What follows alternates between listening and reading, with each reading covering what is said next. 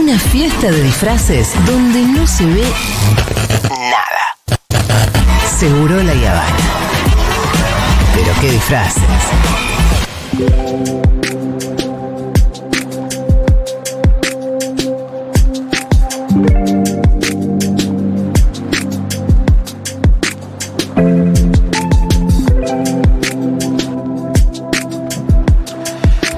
Estamos en vísperas de un paro general con movilización mañana al Congreso, lo venimos cubriendo en Seguro La Habana, y tenemos una visita en piso. Bienvenido Alejandro Peluca Gramajo, secretario, secretario general de la UTEP en Futurock. ¿Cómo estás? Bien, ¿ustedes? Todo en orden, por suerte. Muy bien. Eh, tenés una gorra que dice Eterna Inocencia. Sí. Bandaza. Sí, es una banda, mi banda favorita. El viernes fui a verla. Que, Ahí va. sí. ¿En sí dónde? que- en una fiesta clandestina ahí en Grow. Ah, es ya, una banda que escucho desde muy chico, sí. Creo que. Punk, ¿no? eh, Banda punk. Banda punk, Sí. hardcore punk, sí, sí, sí. Creo que en momentos, yo, eh, momentos complejos como este, en- yo empecé a escuchar Eterna cuando tenía 16, 17 años y indudablemente tiene que ver con parte de mi componente de formación política, ideológica, tiene que ver con muchas de las cosas que, que escuchábamos en, en ese momento, digamos, ¿no? El punk, el hardcore, el heavy metal. Los 90 Y hoy- fueron, ¿no? Claro, sí, los 90. Y hoy en un momento donde la única certeza que vos tenés de cara al futuro es que la Argentina va a estar peor porque este gobierno lo que está haciendo con su política económica es llevar a la Argentina a una situación catastrófica, entonces yo soy de la idea de que siempre hay que replegarse sobre lo conocido, digamos, ¿no? Que las respuestas correctas a la etapa las vamos a encontrar si volvemos a, a la fuente, digamos, al peronismo, a la música que, en la cual nos formamos y sobre todo replegarnos a, a nuestro pueblo, digamos, ¿no? En donde nosotros tenemos que debatir mucho con todos los sectores de la sociedad, pero principalmente con los trabajadores y los humildes, cuáles son las ideas correctas que tenemos que construir en esta etapa, digamos, ¿no? Bien. Eh, sos eh, flamante secretario general de UTEP. Nombrado. ¿Cuándo? cuándo- En octubre, noviembre fueron Octubre, las elecciones. sí. Ah, en diciembre, el 4 de diciembre, hicimos la asunción en, en la CGT junto al Consejo Directivo de la CGT y también acompañado con la CTA. Y en toda la discusión que se dio alrededor de eh, el paro, el paro general, que es mañana, eh, en su momento trascendía que había que esperar a que las bases estén de acuerdo, que la CGT espera, que no espera, que es muy temprano, que es muy tarde. ¿Cómo se vivió eh, en la UTEP? Sí, a ver, hubo un debate creo que en todo el campo nacional y popular porque nosotros tenemos que reconocer que venimos de una derrota electoral, que también es una derrota política porque por lo menos yo tengo la impresión o, o- la visión de que en esta elección, en este proceso electoral, estuvimos prácticamente todos los sectores del campo nacional y popular atrás de, la, de una misma estrategia electoral. Y creo que, que el proceso de discusión que tenemos que entrar dentro del- de las fuerzas políticas, de las fuerzas sociales, de las fuerzas sindicales, es revisar por qué llegamos a una situación como la que estamos viviendo hoy en la Argentina, digamos, ¿no? Entonces, desconocer esa situación, desconocer el resultado electoral era una locura en las primeras discusiones, digamos, ¿no? Claro. Eh, y por supuesto, este gobierno ganó legítimamente una elección. Yo creo que hay que recordarlo igual que la fuerza política que gobierna, más allá de que después hizo una alianza con, con un sector político que también se presentó a las elecciones, ganó la elección siendo una minoría porque tanto en las PASO como en las generales repitieron el resultado electoral, sacaron el 30% y ganaron un balotaje en donde la gente tiene que optar por dos fuerzas políticas, digamos, ¿no? Entonces eso significa que este gobierno no tiene bajo ningún punto de vista un cheque en blanco, digamos, no tiene que construir los consensos necesarios, nadie, nadie dice que no pueda avanzar en determinadas reformas, pero tiene que construir consensos con los diferentes sectores de la sociedad, con los diferentes sectores políticos y por supuesto también en el Congreso de la Nación, digamos, ¿no?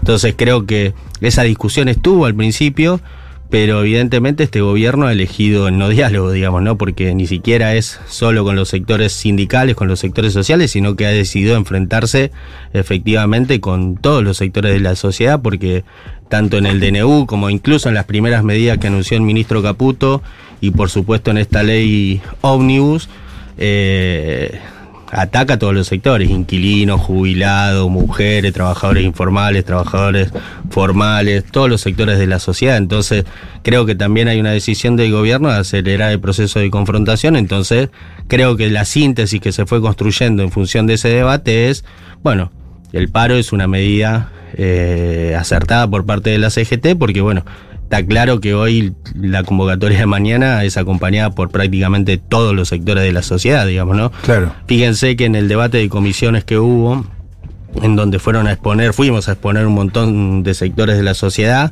si uno hace la cuenta de los planteos negativos o de rechazo que tuvo todos los que expusimos en, en, las comisiones, es prácticamente contundente, digamos. Es decir, el gobierno no quiere dialogar con ningún sector de la sociedad. Entonces, hemos decidido convocar fuertemente a este paro, acompañar este paro convocado por la Confederación General del Trabajo y creo que ha ido generando mucha adhesión, digamos, ¿no? Hasta los artistas. Sí no. Porque creo que a veces nos encontramos en una burbuja nosotros. Si uno piensa en los sindicatos, en, en, en todo, bueno, en un ambiente politizado, algunos dicen sobreinformado, o yo diría simplemente informado, pero cuando me voy por fuera, yo tengo amigos o conocidos, y esto lo digo también acá hablando con vos, Ale, pero más que nada para la oyentada, como gente que se siente que se encuentra por fuera, que habla como el paro como una otredad, como algo que va a pasar, como fíjate el tránsito, o como que no, no lo llegara a interpelar. Estaba pensando cómo, cómo podemos hacer para que esa gente se dé cuenta que hay que movilizarse el, vier, el miércoles, que hay que parar, o hay que, aunque sea en las redes sociales, lo que sea, porque yo creo que hay mucha gente que, que se ve, te escucho a vos, pero hay mucha gente que se ve por fuera de esto. Gente normal, digo, que, que le afectan al día a día, pero que no lo sabe. Exacto, sí, pasa eso, digamos. Por eso yo te decía al principio que, que, que, para nosotros encontrar las respuestas correctas en una etapa tan difícil como esta, en donde la incertidumbre es lo que se avisora en el horizonte, eh, o, o, la incertidumbre es lo que circula permanentemente en cualquier debate, porque nadie se anima a decir mañana va a pasar esto, por lo impredecible que es este gobierno. Sí, Creo que la respuesta correcta a eso es replegarse a discutir con, con la sociedad, con el pueblo, eh, y creo que eso va a ser un proceso. Mañana igual va a ser una demostración de fuerza yo creo, de magnitudes que nos va a desbordar a todos. Porque primero porque el epicentro que va a ser en la Plaza de los Dos Congresos va a ser multitudinario. Y segundo porque tiene un elemento esta movilización que va a ser federal. Va a haber una réplica en cada una de las provincias. Porque la discusión está puesta también en que de pedirle a los legisladores, pedirle a los diputados, pedirle a los senadores que fueron electos por el voto popular, que no sean cómplices, cómplices de aprobar una ley que va a generar una situación de catástrofe en la Argentina quizás de magnitudes que nunca se vio. Eh, porque nosotros, por lo menos desde la UTEB y de los movimientos populares, no, no desconocemos que el gobierno anterior dejó una situación crítica en términos sociales. Y lo único que han hecho desde que empezaron con los anuncios eh, del ministro Caputo ha sido empeorar todos los indicadores sociales. Entonces creo que hay un debate que dar en las fábricas, en las unidades productivas, en los centros barriales, en los clubes de barrio, en los centros de estudiantes, en cada uno de los ámbitos en donde nosotros tenemos construcción y desarrollo, a salir a debatir con la sociedad cuáles son los problemas concretos que, que venían atravesando y fundamentalmente lo que genera esta política económica, digamos, ¿no? Porque si bien hay que desnudar la ingeniería económica que quiere construir este gobierno, que solo va a beneficiar al poder económico concentrado de la Argentina, pero también a la hora de pensar cómo construimos una salida política. Una salida política que empiece también a corregir muchos de los errores que nosotros cometimos en el pasado, digamos, ¿no? Porque no se puede desconocer que en la Argentina terminamos en el gobierno anterior con un 45% de pobreza. Y si uno mira más en perspectiva histórica de pasado, en 40 años de democracia, terminar con 40% de pobreza, hay algo que uno tiene que discutir de fondo. Sí. Y sinceramente, no en función de buscar responsables, porque esa es una falsa discusión, sino empezar a discutir cuál es el modelo político, económico, social, cultural que tenemos que construir los trabajadores para efectivamente, primero, romper con la lógica de inestabilidad en la que permanentemente cae la Argentina, digamos, ¿no? Porque en cada cambio de gobierno siempre vamos para atrás, terminamos en crisis o avanzamos un poquito, avanzamos dos o tres pasos y después cambia el gobierno y retrocedemos tres o cuatro pasos. Creo que hay que construir eh, los consensos necesarios con todos los sectores económicos, políticos, sociales, culturales de la Argentina para romper con la crisis permanente en la que cae la Argentina, porque en los 40 años de democracia ha pasado eso. digamos, Alejandro, eh, hay una frase de, la, de los últimos días del presidente Milei sobre declaraciones previas de, de Adrián Suar, donde dice textual Milei, obviamente Suar criticó algunas cuestiones de- del DNU y de la ley Omnibus, y Milei le contesta, Adrián Suar defiende a los que viven de privilegios, yo tengo que elegir entre financiar películas que no mira nadie o si ponemos la plata para darle de comer a la gente. Y sobre este punto te pregunto en particular, porque entiendo que los comedores populares de la Argentina no están teniendo la llegada de alimentos de parte de Nación como tenían en otras administraciones y que esto se siente muy fuerte también en las provincias. ¿Cómo, ¿Qué pensás de ese discurso primero y qué está pasando con la situación de los comedores populares en Argentina hoy? Me parece que en principio el, gobierno está permanentemente tratando de construir un relato que no tiene nada que ver con la realidad, digamos, ¿no? Porque si hablamos de privilegiados y de casta, bueno, la, parte de su equipo de gobierno son los mismos responsables que endeudaron a Argentina, digamos, ¿no? Eh, y creo que uno si mira con objetividad, el dato concreto es que este gobierno ha decidido por voluntad de gobierno no abastecer a los comedores comunitarios que cumplen una tarea central en la Argentina. Y no solo los comedores comunitarios vinculados a las organizaciones sociales y populares, sino uno habla con los sectores de la iglesia o evangelistas que también desarrollan una tarea comunitaria en los barrios humildes, a ningún sector eh, se lo está abasteciendo con comida en una situación donde los, los precios de los alimentos están por las nubes, eh, los sueldos con los salarios congelados eh, y hay una situación crítica que ya veníamos arrastrando y que este gobierno ha, deci- ha decidido empeorar con su política económica. Y sin embargo ha decidido la ministra Petovelo no abastecer hoy con, con, con alimento a los comedores comunitarios. ¿Hay diálogo con Petovelo? No, hasta acá no hemos tenido diálogo. ¿Qué con quiere decir eso? Quiere decir que este gobierno replica en todas las órbitas de, de- de la gestión la misma lógica que están implementando en el Congreso. Pero digo, en lo concreto, no, la llaman y no no dialogan con nadie. Han no los reciben, no los atienden, ni siquiera sus segundos o terceros. No, no, sí, hemos tenido Ah. contacto con algunos, con algunos eh, personas de gobierno, no digo funcionarios porque ellos mismos nos dicen que no son Hay funcionarios, claro, Sí, entonces sí. eh, dicen que no saben si van a quedar en el área. Uf. En algunos casos tienen mucha buena voluntad, vos Claro. lo ves. Y los informales y son porque, por, claro, eh, eh, vos hablás y te, y te dicen que no se quieren pelear, que comprenden lo que hacemos, que valoran lo que se hace comunitariamente, Sí. que las organizaciones populares, pero después te dicen, bueno, igual esto no depende de nosotros y además no sabemos si nos vamos a quedar en este ministerio o no. Y de la ministra nada. No, de la ministra nada. Hasta acá no hemos tenido ningún. Le hemos hecho varios pedidos de audiencia a la ministra porque, bueno, el sector nuestro de la economía popular venía articulando con el gobierno. Nosotros tenemos una lógica que tiene que ver con, con reivindicar lo, lo sectorial. Desde que creamos la CETEP en su momento, que era la Confederación de Trabajadores y Trabajadoras de la Economía Popular, venimos articulando con los gobiernos, articulamos con el gobierno de Cristina, con el gobierno de Macri con el gobierno de Alberto, en función de que para nosotros nuestro sector tiene algunas conquistas, que si, que si bien no son la resolución de los problemas de fondo de nuestro sector,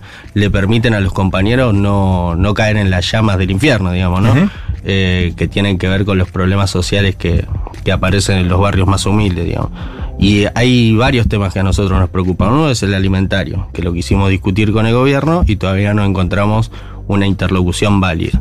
Y el segundo tiene, y hay dos puntos más que nos preocupan mucho, que uno está en debate hoy fuertemente, que tiene que ver con la urbanización de barrios populares, que es una ley que creamos y empujamos los movimientos populares y que se aprobó por amplia mayoría en el Congreso y que eso permite trabajar sobre hoy, hicimos un registro Eso del macrismo, ¿no? Claro, viene del macrismo, sí, sí, en la época del macrismo. En esa etapa aprobamos dos leyes importantes que para nosotros son un cambio de paradigma en la lógica de, de, de la economía popular, digamos, ¿no? Porque primero la ley de emergencia social, que es la ley más importante, que es la ley madre, digamos. Esa, hay un cambio de paradigma porque esa ley reconoce un nuevo sujeto social en la Argentina, que es el trabajador y trabajadora de la economía popular y que eso es un cambio importante hubo un gran acompañamiento de la CGT, hubo un gran acompañamiento de la Iglesia y sobre todo el Papa Francisco, que es uno de los que viene planteando la idea de la economía comunitaria, de la economía popular. Eh, y ese elemento de reconocimiento de trabajadores y trabajadoras de la economía popular es un elemento importante para nosotros porque eso permite Primero, crear una política pública como es el salario social complementario, que hoy se transformó en el potenciar trabajo y que está altamente estigmatizado por sectores de la comunicación, sectores políticos. Eh, y eso es una, una, política que nosotros vamos a defender y queremos discutir con el gobierno y todavía no hemos encontrado interlocución. Y lo otro es la ley de barrios populares, que también hoy tenés un registro de 5.500 barrios populares en la Argentina, mm. que no para nosotros no es un registro para tener una estadística, sino que a partir de, de esa radiografía de la realidad, logramos implementar muchas políticas que le permitieron cambiar la vida a, millones de argentinos y argentinas. Hoy viven 5 millones y medio de, personas en barrios humildes y en menos de cuatro años hemos hecho un montón de obras con las cooperativas de trabajadores y trabajadoras de la economía popular que le cambiaron la vida a más de dos millones de, personas que viven en barrios populares. Es, Eso lo queremos discutir con el... Hoy está porque hay compañeros, por ejemplo, que forman parte de la mesa de barrios populares como como Maqueira, que es el presidente de Techo, que está dando una discusión pública y estuvo también exponiendo en el Congreso. Y bueno, todo eso lo logramos todavía encauzar canales de diálogo.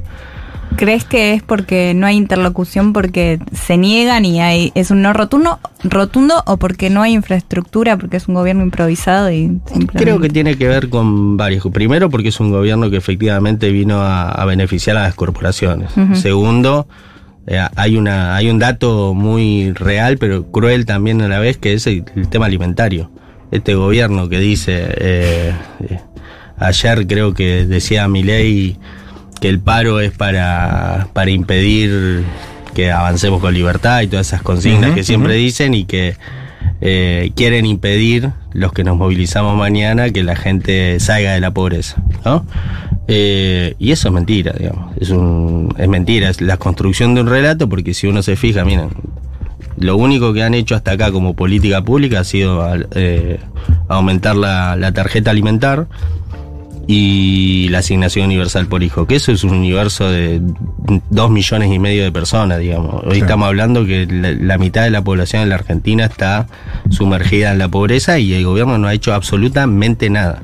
Nada, nada de nada. Entonces, ha, tomado una decisión concreta que es no abastecer a los comedores comunitarios. Y eso es una pauta de lo que quiere hacer este gobierno, gobernar a través de decreto, con la suma del poder público y solo beneficiar al poder económico concentrado y cagándose en los más humildes y los trabajadores. Con el tema de alimentación, ¿qué, en concreto están haciendo ustedes? Yo estuve justo ahora eh, en Mar del Plata estos días y veía algunos vecinos organizados en el sur de la ciudad. Le mando un saludo también a, Pablo 30 que nos está escuchando y que estaba llevando adelante algunas de esas cuestiones con, con otros vecinos. Son vecinos organizados que conseguían a partir de la UTEP precio más barato de algunos alimentos, ¿no? Particularmente, no sé, yerba mate, por tirar una azarosa acá, eh, Andresito, em, y que eh, entiendo que ahí hay algo de la sociedad civil motorizándose para conseguir eh, alimentos a, menor precio, ni más ni menos, que es algo que tenés que hacer para subsistir, para sobrevivir. Existen también alimentos de parte de, o con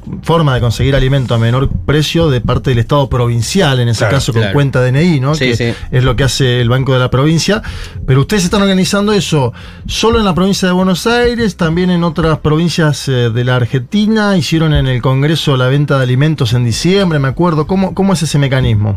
Eh, hay dos cosas, digamos. Una tiene que ver con que nosotros acercamos todos los productos que de nuestras cooperativas de, de, la economía popular, de productores y productoras, de todos los rubros, desde carne, de pescado, de lácteos, de frutas, verduras, de panificados en ferias populares, en ferias comunitarias, en donde la gente puede acceder a, precios más económicos. Por supuesto, hay lugares en donde podemos articular con, gobiernos provinciales, entonces está una política que incluso le permite que al, compañero o compañera que se acerca a la feria acceder a más bajo costo incluso.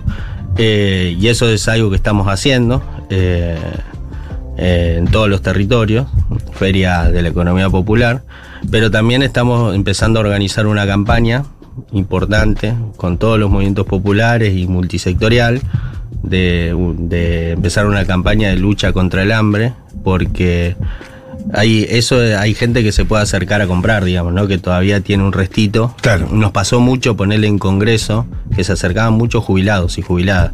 Que antes por ahí el hijo le podía dar una mano, pero por ahí el hijo ya se quedó sin laburo. Ujú. O le subió el alquiler. O le subió el alquiler, Claro. claro. Entonces tiene problema. Entonces el mango que a vos te sobraba para ayudar a tu vieja, a tu viejo, que es jubilada o jubilado, ya no lo tenés más. Entonces venían y nos contaban historias desgarradoras, sí. durísimas, digamos, ¿no? Porque el hijo también ya le está pasando mal, algún no tiene lugar donde, donde vivir porque no te renuevan el alquiler, es todo un quilombo, digamos. Y después tenés otro problema, que es el más grave, que hay gente que directamente no tiene para morfar, ¿no? Que no tiene laburo y que por ahí si tenía una changuita, la changuita la perdió, ya no hay más changa en el barrio, entonces es una situación más crítica.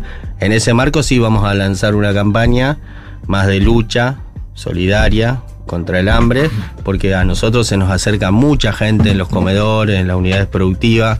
Hay una situación muy similar a lo que fue a la pandemia. ¿Se acuerdan cuando hubo un parate económico muy grande? Claro. El, el- había trabajadores y trabajadoras que formales que por ahí ni, no llegan a fin de mes y se acercaban a nuestros comedores en camisa, digamos, o con el traje de, de laburo eh, a pedir comida. Eso está pasando fuertemente de nuevo en todo. Miren, nosotros tenemos un ahí en LUTEP lunes, miércoles y, y viernes un comedor ¿Dónde es? en Pedro Echagüe. En entre- Constitución. Claro, Constitución.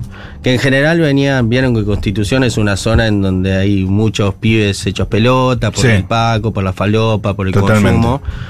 Y ese comedor está abierto todo el año, digamos, ¿no? Y siempre en general la- la- los que se acercaban eran pibes que venían de, del conurbano y se quedaban girando en capital, ¿viste? O situación de gente en situación de calle. Y hoy vos tenés a las 8 de la mañana gente que viene a laburar a Capital, a tratar de hacer una changa, que los ve bien vestidos, que no tienen problemas Claro. de consumo ni nada, que se vienen a las 8 de la mañana a buscar la vianda. Hacen Claro. filas, filas de 4 horas para retirar un plato de comida. Esa situación que se vive en Constitución se empezó a extender en todos los territorios de la Argentina. Gente con laburo. Gente con laburo, que no llega a fin de mes. Que no llega a fin de mes. Es Peluca Gramajo quien dice esto, secretario general de la Unión de Trabajadores de la Economía Popular. Te consulto. Y además muchas consultas están llegando al 1140 660000. Ahora te voy a leer una que me pareció interesante. Pero hacia adentro, hacia las bases y, todo el movimiento que es la economía popular, la UTEP. eh, no sé si vos venías percibiendo en las bases simpatizantes o votantes de mi ley antes de que sean las elecciones o antes de que sea el balotaje y si notaste algún cambio ya, alguna, bueno, gente que se empieza a dar cuenta o demás. ¿Cómo lo ves eso hacia adentro? Sí, eh, efectivamente, hubo compañeros y compañeras de los territorios que- que estaban enojados con la política, y lógicamente. Eh, vos, un pibe de 20 años, de 25 años, que toda su vida vivió en un barrio muy humilde, que el Estado no tiene presencia en los barrios humildes, o que la única forma que aparece el Estado es a través de un patrullero, eh, y que ese pibe por ahí, su papá o su mamá vivieron situaciones de violencia, situaciones de consumos, es decir, vivieron una vida de mierda durante toda su vida. Es lógico que esté enojado con la dirigencia política, a mí no me cabe la menor duda, y que está bien que ese pibe se enoje con la dirigencia política, porque también es una forma de interpelar a los que tienen que tomar decisiones en la Argentina, que parte de las recetas que se tomaron es fundamentalmente de cómo resolver el problema de la pobreza en la Argentina no funcionaron.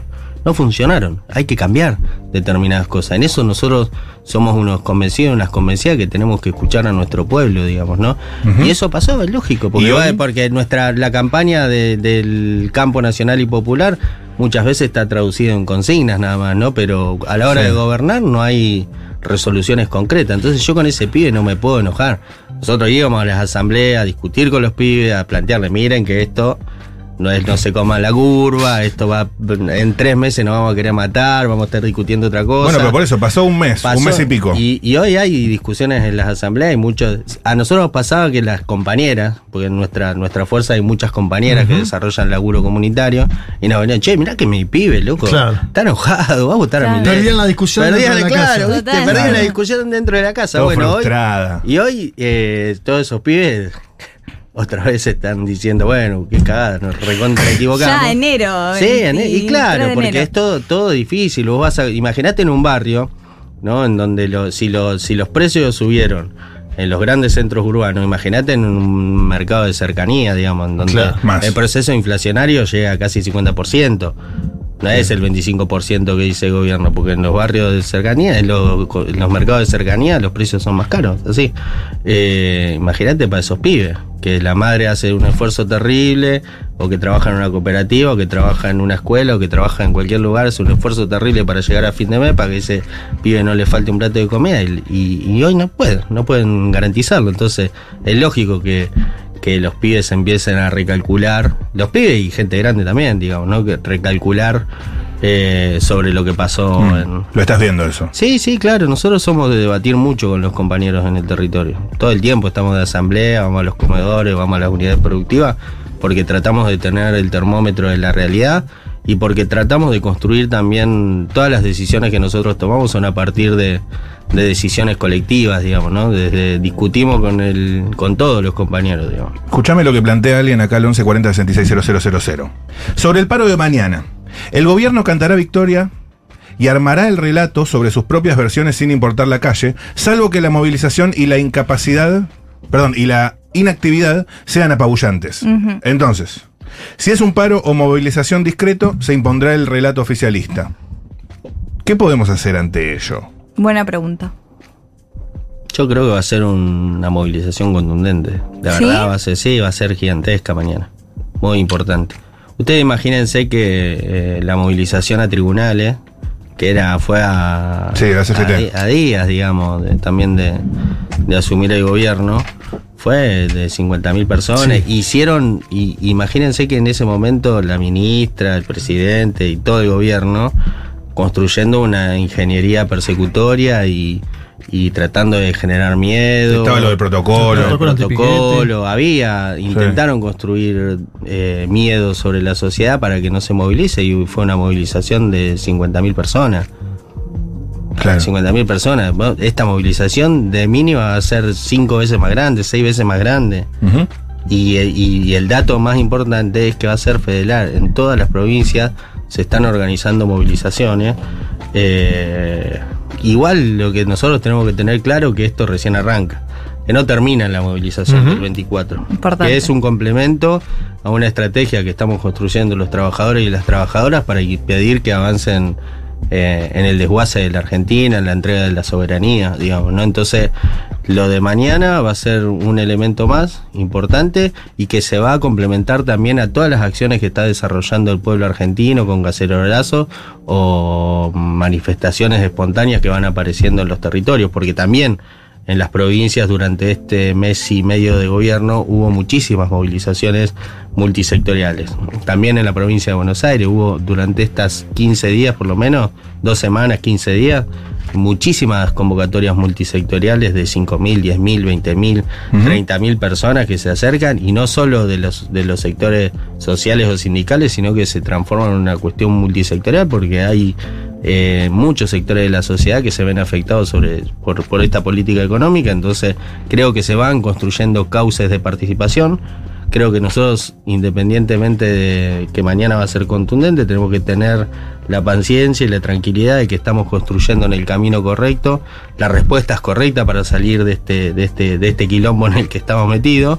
Por supuesto que el primer elemento es ponerle un freno, impedir que avancen, porque lo que quieren hacer va a ser criminal para toda la Argentina y nosotros tenemos la obligación de impedir eso. Y lo segundo es construir las ideas correctas para tratar de construir una salida política a favor del pueblo, digamos, ¿no? Y eso implica discutir mucho, pero también tener la capacidad de hacer las autocríticas necesarias para corregir muchos de los errores que, com- que cometimos en el pasado. Hay una obligación importante de todo el campo nacional y popular de avanzar en esa dirección y te repito, no para buscar quién tiene culpa, si tal o cual compañero cometió más o menos errores, sino para, para qué queremos volver a gobernar la Argentina, digamos, ¿no? Ese es el debate principal que tiene que, que entrar el campo nacional y popular. Y para nosotros no hay forma de hacerlo si no es con el protagonismo del pueblo en su conjunto, con los trabajadores formales y los trabajadores de la economía popular, el movimiento de mujeres, el movimiento estudiantil, el movimiento campesino. Hay que entrar en debate con los sectores de la sociedad porque de ahí van a salir las respuestas correctas. Te llevo a, la- a hilar lo social con lo político, porque hubo mucho debate. Matu preguntaba sobre las bases, el momento no del paro. Me acuerdo que en diciembre había algunos que decían, no, el paro tiene que ser en diciembre mismo. Otros decían, no, que sea en enero. Finalmente termina la fecha de enero. Y también hay debate en torno a los dirigentes del peronismo, ¿no? El peronismo como fuerza política eh, de, la Argentina. ¿Cómo, cómo ves ese hilo que conduce entre lo social y lo político? Me acuerdo algunas declaraciones en su momento de Juan Grabois cuando fue la, la movilización en tribunales diciendo acá tienen que estar Máximo Kirchner, Sergio Massa, y había otros que yo leía en Twitter más analistas que decían Está bien que tomen distancia los dirigentes de la política de este tipo de manifestaciones que por un sector de la población, como mencionaba Lu, pueden eh, ser vistos como eh, tempranero, por, deci- por decirlo de alguna forma. ¿Cómo ves ese hilo? ¿Cómo ves el futuro del peronismo? ¿Qué discusiones te imaginas en, en los próximos meses? A ver, a mí en principio no me gusta personalizar las discusiones, digamos, no, no, no. Creo que todos tenemos que, eh, en nuestros ámbitos orgánicos, en nuestros espacios políticos, con todos los compañeros que hablamos, eh, en el caso nuestro hablamos con, con todos los compañeros del peronismo, eh, a discutir los problemas y sobre todo los errores que hemos cometido, repito, porque si nosotros queremos recuperar el gobierno, efectivamente para, para transformar la Argentina hay que discutir a fondo, digamos, y sobre todo tener claro para qué para qué vamos a volver al gobierno, digamos, ¿no? Porque si vamos a volver para ver quién grita más fuerte y, te- y acelerar las internas, eh, me parece que no tiene ningún sentido, digamos, ¿no?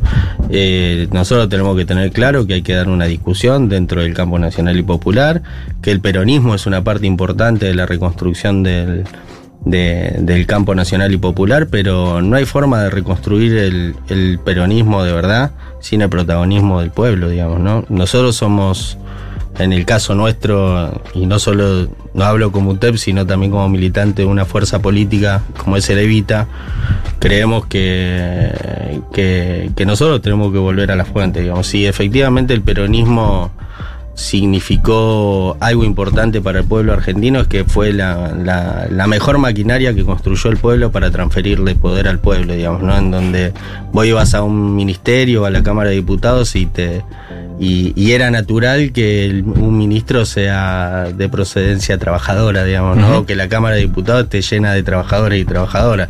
Es decir, no hay posibilidad de reconstruir y sobre todo darle una perspectiva histórica si uno no se recuesta sobre los sectores sociales, digamos, sectores sociales del campo, de los estudiantes, de los trabajadores, del movimiento de mujeres, porque son los que irrumpieron en este, esta etapa corta de la historia argentina y bueno, tienen que tener un cauce de protagonismo y creo que lo más importante es discutir eso. ¿Sirvió durante 40 años de democracia intentar resolver el problema de la pobreza como lo intentamos resolver en los últimos 40 años? No, mi respuesta es que no, porque si terminamos en un gobierno peronista, progresista, con 45% de pobreza, quiere decir que cosas hicimos mal. Entonces hay que revisar eso, corregir eso y fundamentalmente discutir cuál es el modelo alternativo en este nuevo mundo. Hmm. ¿no? Porque el problema central es que nosotros queremos aplicar eh, políticas para resolver los problemas con la cabeza del siglo pasado. Bueno, hay un nuevo mundo, hay un nuevo capitalismo, hay nuevas reglas y nosotros tenemos que ser capaces de discutir cuál es el modelo al- alternativo que integra a todos los sectores. Pero por eso yo te escucho eh, y pensando, trayéndolo de vuelta a una medida concreta, que es más en defensa también de los trabajadores, como una, cuestión eh, de reacción, que es la marcha de mañana. Eh, y es algo que efectivamente surge en consonancia con la lectura histórica del peronismo, de abajo hacia arriba, propuesto por la CGT, se suma a todo lo que es la economía popular. Por lo menos yo tiendo a pensar que un dirigente que apela a representar al peronismo, eh, qué sé yo, sería un error de alguna manera no plegarse a ese movimiento. Sí, sí, tal cual. Y creo que mañana va a haber muchos compañeros de la política, por decirlo de una forma, que van a ser parte de la, de la movilización. Por supuesto, el eje de- del protagonismo está puesto en la Confederación General del Trabajo, en la CTA, en los movimientos populares, porque de alguna manera hemos sido los que tomamos la iniciativa de confrontación, digamos, y, y- y de tratar de agrupar a todos los sectores para, para impedir que este gobierno avance con, con su modelo económico, que repito va a ser criminal para todo el pueblo argentino.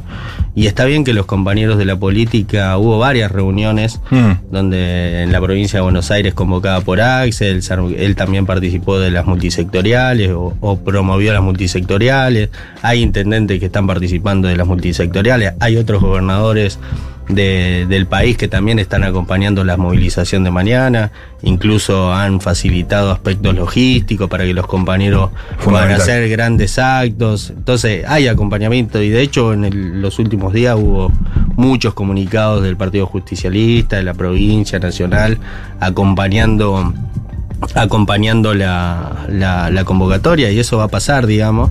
Creo que va a haber un debate eh, importante de todo el peronismo eh, en las próximas semanas eh, y en los próximos días. Ya se está dando, hay que tener paciencia, ya nos encontraremos a decir las cosas que nos tenemos que decir internamente y tratar de poner eh, el objetivo principal, por lo menos para nosotros, que es recuperar el gobierno, pero teniendo claro para qué queremos recuperar el gobierno.